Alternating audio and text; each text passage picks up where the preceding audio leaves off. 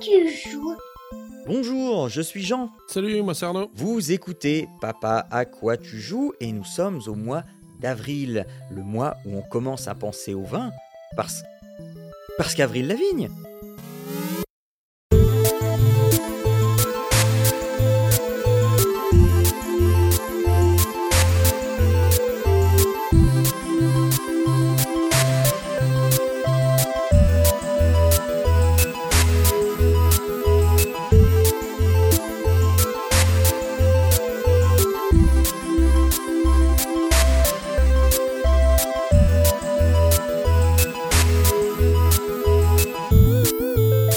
Bonjour à toutes et à tous. Euh, vous écoutez Papa à quoi tu joues? Nous sommes au 54e épisode du podcast pour les parents et les gens très occupés qui vous ouvrent une petite porte sur la culture vidéoludique. Je suis avec Arnaud en direct de Montréal. Bonjour Arnaud. Salut Jean. Euh, ça va, tu, tu es en congé. Enfin, non, non, t'es pas en congé, t'es en, jour férié. en long, long week-end. C'est c'est, euh, c'est le long week-end de, euh, de l'année euh, Voilà. au Canada où on a le vendredi et le lundi de Pâques. Comme Enfin, ça, pour les tu- parce qu'il tu- y en a qui peuvent avoir que l'un ou l'autre ou aucun, mais moi j'ai les deux. D'accord, comme ça tu sais à peu près ce que c'est que d'être enseignant, c'est ça? C'est ça. Voilà, je tends moi-même le bâton pour me faire, pour me faire battre. Ben, eh bien, c'est l'heure de passer au jeu du mois.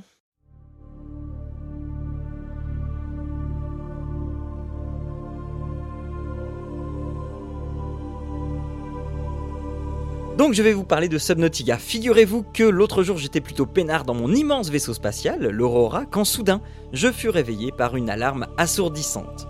Ni une ni deux, je fais ce qu'on me dit, c'est-à-dire sauter dans la première capsule de survie qui me tombe sous la main. Tant bien que mal, ma capsule atterrit sur une planète recouverte d'eau. De l'eau à perte de vue et pas un seul bout de terre ferme en vue. Heureusement que le matériel que j'ai sur le dos me permet de survivre aussi bien dans l'espace que dans l'eau. C'est quand même pas euh, un bon coup de chance. hein. Je vais donc devoir partir explorer cet aquarium géant à la recherche d'un moyen de m'échapper de cette planète et de regagner mon monde d'origine. C'est donc cela le pitch de base de Subnautica. Un jeu qu'on nous a tous vendu comme étant un jeu d'exploration sous-marine extraordinaire.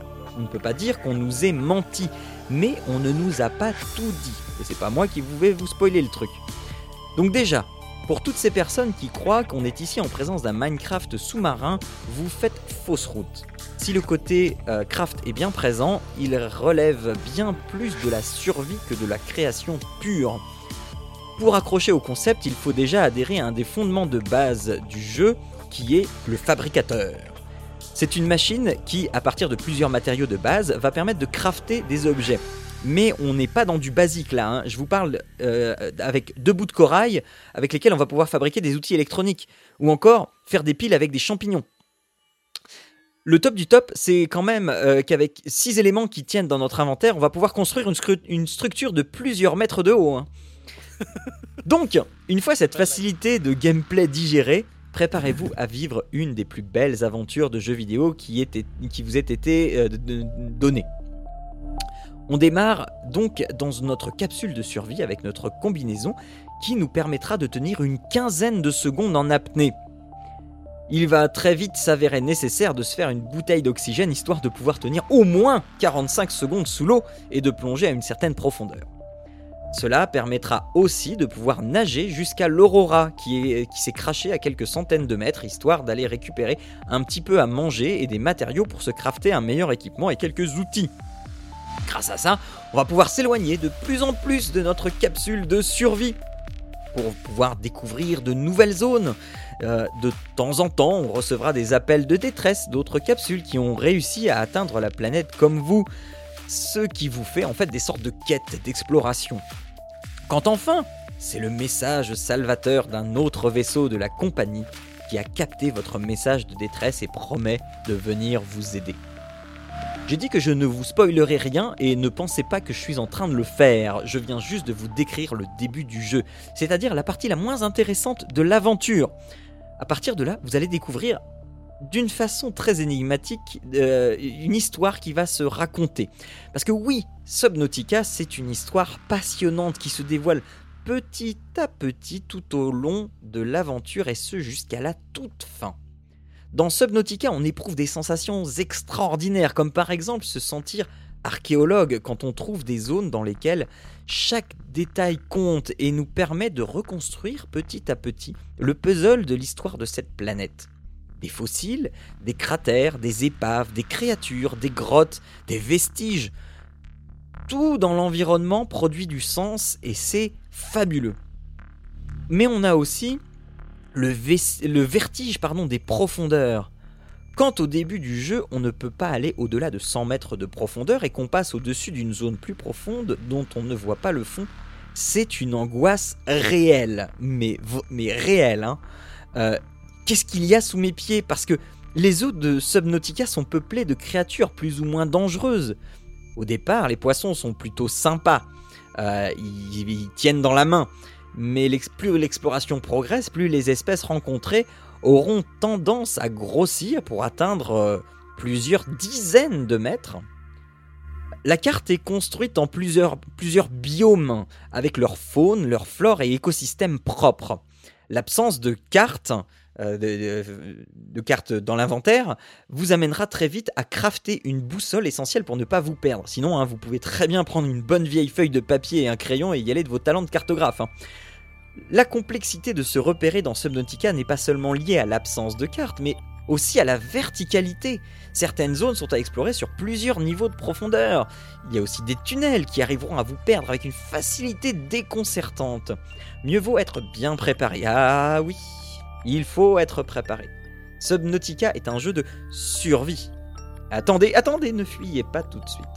Les jeux de survie, oui, je commence à en avoir assez. Il faut gérer la faim, la soif, en plus ici l'oxygène, quand on plonge, c'est-à-dire tout le temps. Euh, mais les développeurs l'ont fait de la manière la plus intelligente et équilibrée possible, de sorte à ce que ce ne soit pas trop contraignant. La faim et la soif ne descendent pas trop vite. Pas la peine de blinder son inventaire de bouffe pour partir en exploration, mais elle descend suffisamment rapidement pour avoir de temps en temps cette pression quand même d'avoir un risque de mourir de faim si on se laisse trop tenter par sa curiosité et l'envie de savoir tout tout de suite et qu'est-ce qu'il y a encore d'un peu plus loin. Ensuite, il y a aussi la mort. Elle n'est pas aussi contraignante que dans les jeux de survie classiques. La mort vous fera perdre quelques objets de votre inventaire et revenir à la base la plus proche. Et c'est tout. Donc, avec un peu de chance, vous pourrez même euh, à la manière de Minecraft, retrouver l'équipement perdu à l'endroit de votre mort. La curiosité, l'exploration, toujours plus loin, c'est l'essence de Subnautica. Découvrir des nouvelles zones absolument magnifiques, dignes de la séquence de fin d'Abyss de James Cameron, ou encore très inspiré des décors de nuit de Pandora d'Avatar, toujours du même James Cameron. Je ne sais pas d'ailleurs si les références sont assumées ou pas, mais euh, apparemment, après avoir fait des recherches, je ne suis pas le seul à y avoir vu des similitudes. Construire des bases stratégiquement placées afin de faciliter au maximum l'exploration, étudier la faune, la flore locale afin de pouvoir en tirer parti grâce à son scanner portatif.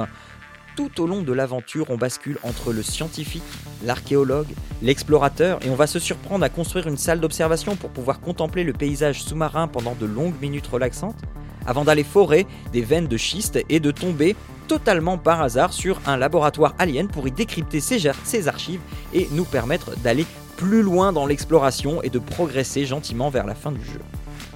Je pourrais continuer à vous parler comme ça des heures de mes aventures, comme par exemple la première fois où, je suis tombé euh, face à face avec un léviathan.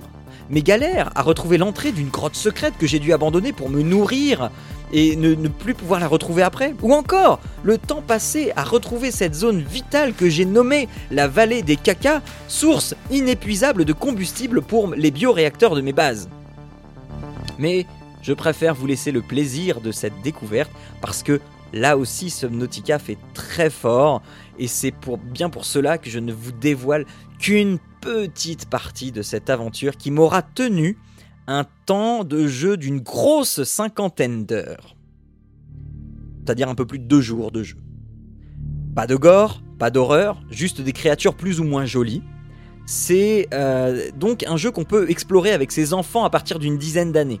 Et si le côté survie vous rebute encore, eh bien, il existe trois modes de jeu. Le mode survie, donc que je viens de décrire, le mode où il ne, faudra, gérer que l'oxygène, donc fini la faim et la soif, ou encore le mode exploration libre où aucune contrainte ne sera appliquée à votre personnage. Cependant, je vous déconseille ce mode de jeu avant d'avoir fini le jeu au moins une première fois, parce que euh, tout est développé de manière hyper intelligente pour que votre progression se fasse naturellement, euh, au, fur et à mesure de l'amélioration des, de, son équipement et de, tout ce qu'on va pouvoir crafter, eh bien, euh, l'histoire va euh, suivre un certain ordre. Et si vous n'avez pas ces limitations qui sont euh, mises par votre équipement, eh bien, ça va péter la progression narrative et vous allez vous retrouver avec des éléments de narration qui peuvent être dans le désordre. Tout comme le reste du jeu, la musique est d'une justesse incroyable, ce qui fait que Subnautica est pour l'instant mon jeu de l'année. Il va falloir un sacré bon jeu pour pouvoir le détrôner parce que pour moi, l'année commence très très très fort. Et en plus, pour 25 euros, c'est un crime de ne pas passer, euh, de, c'est un crime de passer à côté. C'est disponible sur Windows, macOS, c'est compatible avec Vive et Oculus.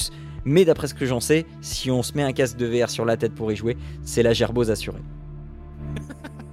voilà, c'était Subnautica. Euh, est-ce que tu as des questions par rapport à ce train de regarder là sur Steam aussi les, euh, les, euh, les démos, etc. Si tu dis qu'il n'y a pas de carte, moi en fait, ce que j'ai vraiment l'impression de. S'il n'y a pas de carte et du coup il n'y a pas d'objectif euh, assigné à endroit. Non.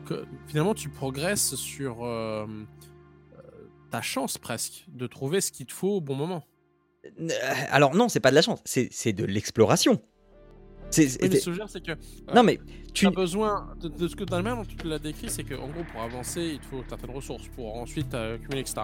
Mais il faut encore que tu trouves ces ressources. Oui, mais ces ressources, elles sont. Elles, En fait, tout est fait de, de manière hyper intelligente. Ce qui fait que les ressources dont tu as besoin euh, sont à proximité. Sont, voilà, sont, sont, à proximité. Et au fur et à mesure que tu vas te crafter des choses pour pouvoir aller de plus en plus loin ou de plus en plus profond, tu vas rencontrer des nouvelles ressources qui vont te permettre de crafter de nouvelles choses qui vont te permettre encore d'aller plus loin, encore d'aller plus profond.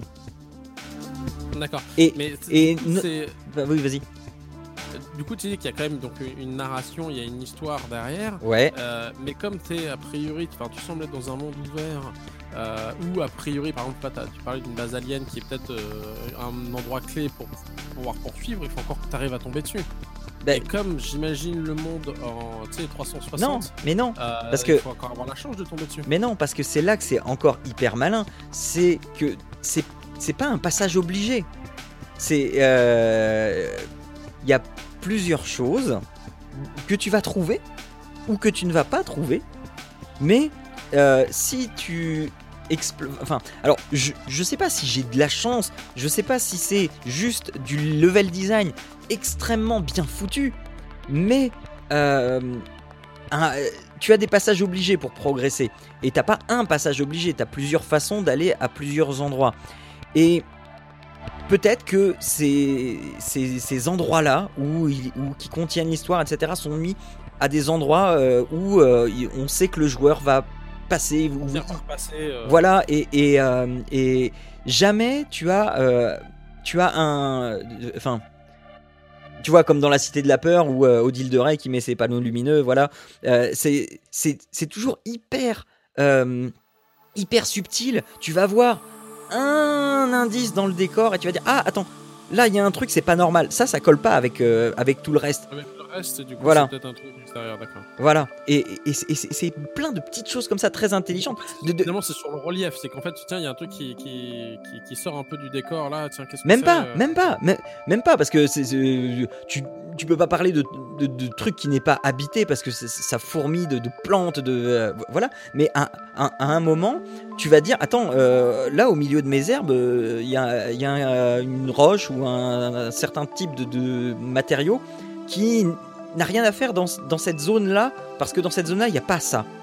Et, euh, et donc c'est à force de observer, à force de voir les écosystèmes, les créatures qui sont là, etc., tu vas savoir repérer des ressources, tu vas savoir ce qui cloche ou ce qui cloche pas, mais tout ça, ça se fait de manière très inconsciente.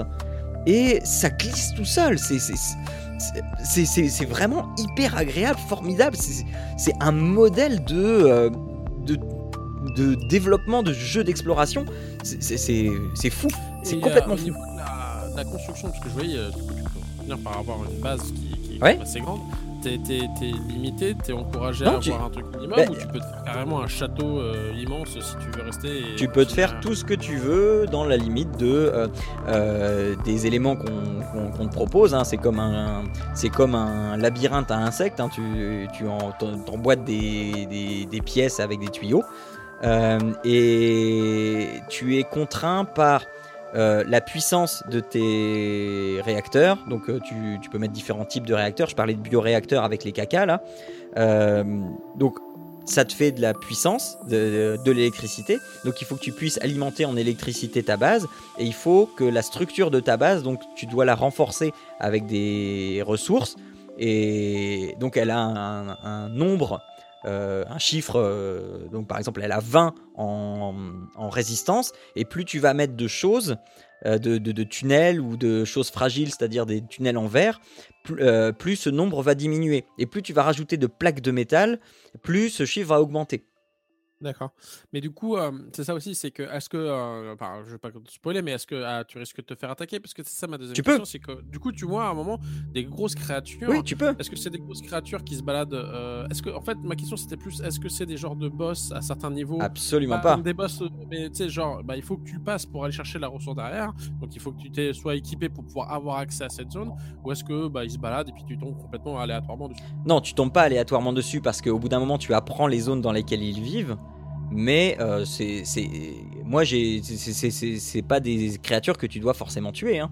C'est, elles, elles vivent là, voilà. Et toi, tu viens les déranger là où elles vivent. Donc c'est comme si on venait te réveiller dans ton lit et que tu, bah, voilà, tu vois.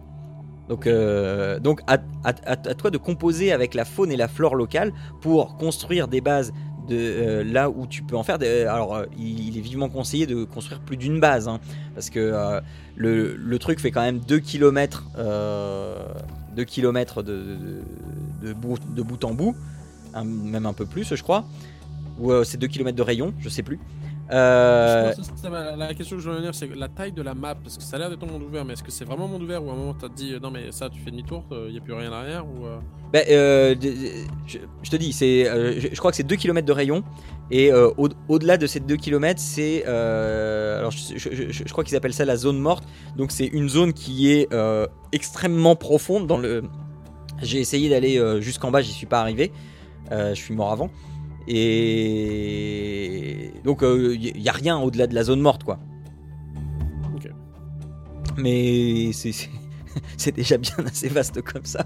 Je, je- te dis, euh, d'autant que tu as mais plusieurs niveaux à gérer. Donc... ça, euh, au niveau du truc, c'est l'impression de, de te perdre parce que tu sais pas où de toute façon y aller. Ah mais clairement tu te perds. Clairement tu te perds. Euh, finalement, c'est pas, enfin, c'est grand sans être euh, démentiellement Oui. grand. C'est ça. Mais je te dis, il y a la dimension profondeur. Euh, en tout et pour tout, tu dois avoir 1400 mètres de, de dénivelé. Euh, bah, ça fait quand même. ça fait quand même de l'exploration en plus, quoi. Mhm, ok.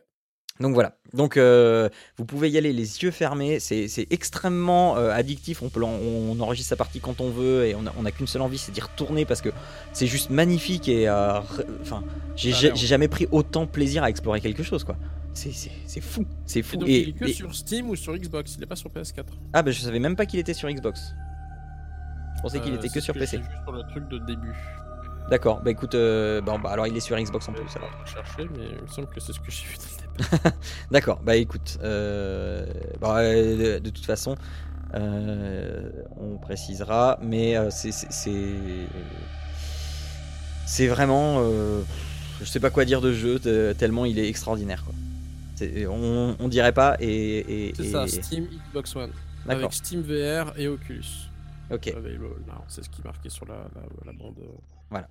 La première bande annonce que je vois sur Steam. j'ai un petit euh, un petit bonus stage.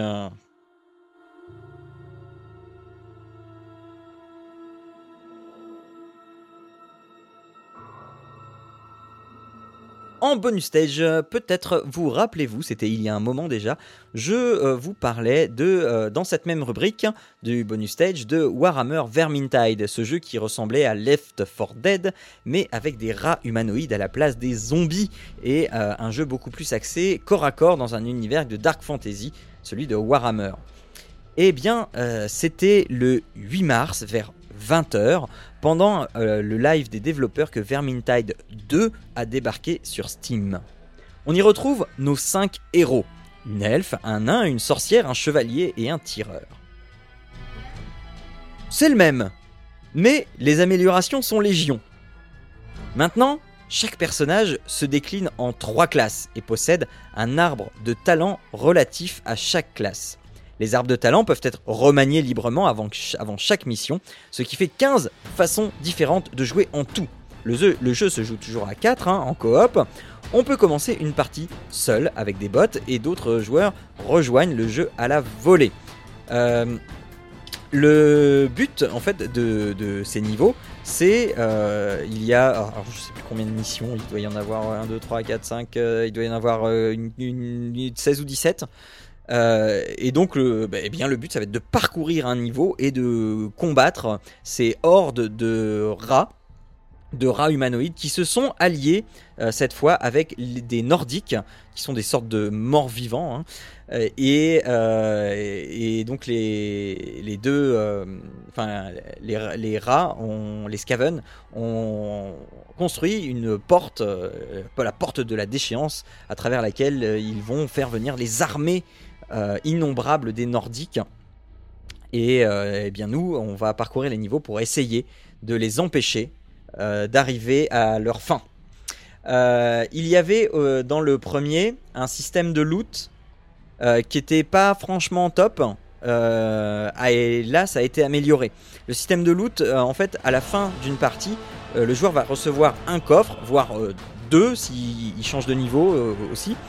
Euh, et euh, dans ce coffre, il va y avoir trois objets qui sont exclusivement pour le personnage qu'on est en train de jouer. Alors que dans le premier, c'était du loot pour tous les personnages. Donc c'était très très aléatoire et c'était euh, extrêmement laborieux de faire progresser son personnage. le système de craft aussi a été mieux pensé et beaucoup plus facile à mettre en œuvre.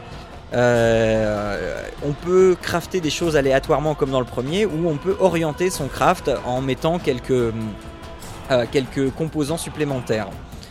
Euh, qui sont qui eux ont été récoltés quand on a décrafté un, un, objet dont on ne voulait plus. les niveaux sont longs et certains sont de véritables défis, même en mode facile. Hein. Euh, justement, le mode facile conviendra très bien pour les joueurs occasionnels, dont je fais partie, hein, qui n'ont pas trop envie de se prendre la tête en stratégie complexe et optimisation de l'équipement. Pour les autres, vous trouverez votre bonheur dans les niveaux de difficulté supérieurs. Évidemment, les niveaux de difficulté supérieurs sont aussi très liés à l'équipement. Il faut avoir un certain niveau d'équipement pour pouvoir euh, se permettre de faire le niveau, de difficulté supérieur et ainsi de suite. Il y a comme ça trois niveaux de difficulté. Et plus on va dans les niveaux de difficulté, plus euh, l'équipement euh, récupéré est de bonne qualité, évidemment. L'action est soutenue on ne s'ennuie jamais, les hordes d'ennemis qui s'enchaînent ne sont jamais identiques, si bien que euh, refaire les missions n'est pas trop rébarbatif. Sinon, au fur et à mesure de la progression, on obtiendra aussi des missions héroïques qui sont des contraintes supplémentaires en fait appliquées au niveau qu'on a déjà fait. Mais avec du loot évidemment supérieur. L'inconvénient, c'est que ces missions ne peuvent être faites qu'avec des groupes qui existent déjà. Pas de pick-up comme pour euh, les missions normales. C'est bien dommage, moi qui n'ai pas d'amis qui jouent aux jeux vidéo, euh, disponible hein, en France. D'ailleurs, j'ai passé un appel sur Discord pour le tester avec moi, mais personne n'a répondu. Bref, j'étais triste. Euh, Vermintide 2, c'est euh, voilà, c'est comme le 1, mais en beaucoup mieux à tout point de vue. Attention, ça découpe des têtes et des bras à l'appel. Et non, enfin à l'épée plutôt. Et il est impossible de faire pause puisque c'est du multi. Donc une partie ça dure environ 30 minutes hein, et c'est donc à réserver au moment pendant lesquels on est certain de ne pas être dérangé. Ça coûte 28 euros et c'est disponible sur Windows. Voilà, c'était Vermintide 2. Euh, sur Windows au final, c'est que là, oui, pour l'instant, c'est que, enfin pour l'instant. Après, euh, je, dis pas, peut-être que ça va, euh, ça va changer, je ne sais pas. 34 dollars ici. Ouais, mais clairement, ça vaut le coup. Hein. C'est, je, je, je m'amuse, je connais personne, je fais que du pick-up et je m'amuse beaucoup. Et euh, du coup, est-ce que tu peux jouer aussi en coop local, c'est-à-dire euh, en écran splitté? Non, tu ne peux pas jouer en écran splitté.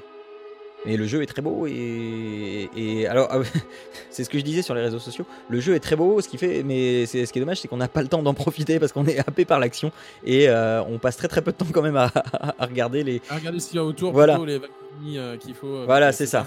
C'est ça, c'est ça. Est-ce que tu peux être plusieurs fois le même héros? Parce que je Non. vois donc, des donc euh, ouais. Non, non, absolument pas. Tu ne peux pas prendre le même personnage, même s'il y a trois classes différentes pour ce personnage. Si tu prends, euh, alors moi je joue Kerillian, je joue l'elfe. Euh, donc si je joue euh, par- enfin si je joue servante, euh, personne ne pourra d'autre faire Kerillian euh, forestière ou enfin, enfin, voilà. Et du coup, c'est des classes qui sont plus. euh, Il y en a qui sont plus orientées tank, DPS et soigneurs ou c'est tous. euh, Ça genre, dépend la euh, spécialisation que tu vas prendre de ton personnage. Euh, a- avec un même personnage, tu feras du DPS ou tu feras du tank. Euh, Enfin voilà, ça, ou, tu sniperas ou. euh, c'est très. Mais. euh, Enfin, moi, je, tu vois, limite, ça, je m'en fous. C'est pas une de mes préoccupations. Et je joue très bien comme ça. je switch entre les, les différentes spécialisations de Kerillian. Et je, je m'amuse très bien comme ça. Je me fous complètement de. Y- En, en- en niveau facile, il n'y a pas cette, euh, ce- niveau stratégique très, très établi. Et euh, est-ce qu'il y a. Enfin, est-ce que c'est une obligation de faire euh, du pick-up ou tu pourrais vraiment tout faire en Non, solo non. par exemple? Non, non, tu peux, tu- euh, alors tu peux faire tout en solo si tu veux, avec des bots. mais c'est quand même beaucoup plus agréable de faire du pick-up. hein. D'accord. Enfin, du moins pour l'instant. Parce que j'ai commencé le jeu quand il est sorti, donc tout, tout était à découvrir pour tout le monde. Donc euh, c'était quand même plus agréable. Euh, Je suppose que euh, maintenant, là, ça fait un mois. euh, je suppose que les gens connaissent le, le jeu presque par cœur et Si tu déboules alors que tu connais pas le jeu, euh, te faire insulter parce que tu Alors, sais pas te passer, oui. pas forcément insulté euh, parce que non, il n'y a pas vraiment de placement. Il y a juste des bonnes habitudes à prendre et tu les prends très très vite quand même. hein. Tu vois, c'est quand quand tu fais mal quelque chose, t'es es puni très vite et donc tu te rends compte très vite de ce qu'il faut pas faire. donc voilà. Voilà, donc c'était Warhammer Vermintide 2. Voilà, c'est c'est comme ça que nous concluons euh, notre émission sur du, un ours qui pète et qui rote. Euh, Arnaud, on se retrouve le mois prochain. Euh, le mois prochain, tu auras du gros jeu à nous proposer. Hein C'est ça. Normalement, tout, euh, ça, on, on s'oriente vers ça, peut-être. Avec euh, d'ailleurs euh, l'intervention de Mathieu vis-à-vis de ça, vu qu'il joue- il joue aussi. D'accord. Donc, il- alors, il va falloir essayer de me convaincre parce que tout ce que j'en ai entendu, moi, de ce jeu, c'est pas gagné. hein. Bah, regarde, il a été. il- C'est vrai que j'en parlais avec euh, une connaissance commune. euh, Trop de hype tue la hype. Ouais. Et euh, en effet, il y a beaucoup de bons côtés, mais voilà, il n'est pas aussi parfait qu'on me l'a laissé entendre. Ok, bah, eh bien écoute, on verra ça le mois prochain. En attendant, si vous venez de débarquer et que vous ne savez pas ce qu'est cette émission, mais qu'est-ce que vous êtes en train d'écouter, mon Dieu? Vous êtes en train d'écouter, eh bien Papa, à quoi tu joues? C'était le numéro 54. Et vous pouvez retrouver les 53 premiers numéros, plus les hors-séries évidemment, sur le site papapodcast.fr, sur les réseaux sociaux, euh, sur Twitter, Facebook et Google+. Il suffit de taper Papa Podcast ou Papa à quoi tu joues. Euh, vous nous retrouvez également sur, sur euh, heure10.at, sur le réseau Podcastéo, sur, euh, euh, sur iTunes évidemment, où vous pouvez, euh, comme euh, l'a fait euh, Pibi79 en début d'émission, nous laisser des étoiles et des commentaires pour qu'on soit plus visible euh, dans le euh, classement euh, iTunes, parce que c'est ça qui nous fait monter dans le classement iTunes. Et euh, justement, je lisais des, commentaires aussi euh, qui eux, ne passaient pas par... par, euh, euh, par euh, le classement iTunes, mais qui disaient que, euh, enfin, qui m'ont fait bien plaisir, mais qui disaient que c'était une émission qui gagnait à être euh, largement écoutée par, euh, par tous, ce qui ah, évidemment me fait plaisir, hein, mais c'est aussi en faisant comme ça, en, en mettant des étoiles sur iTunes et en, et en faisant des commentaires que vous pouvez le rendre plus visible et contribuer à le rendre écoutable, enfin disponible à l'accès de, de plus en plus de monde. Voilà. euh, sinon, eh bien, on se retrouve le mois prochain ou dans 15 jours si vous écoutez Papa à quoi on joue. Euh, on vous fait des grosses bises, jouez bien et faites un bisou à vos loulous. Ciao à Ciao à tous. tous. Bye bye.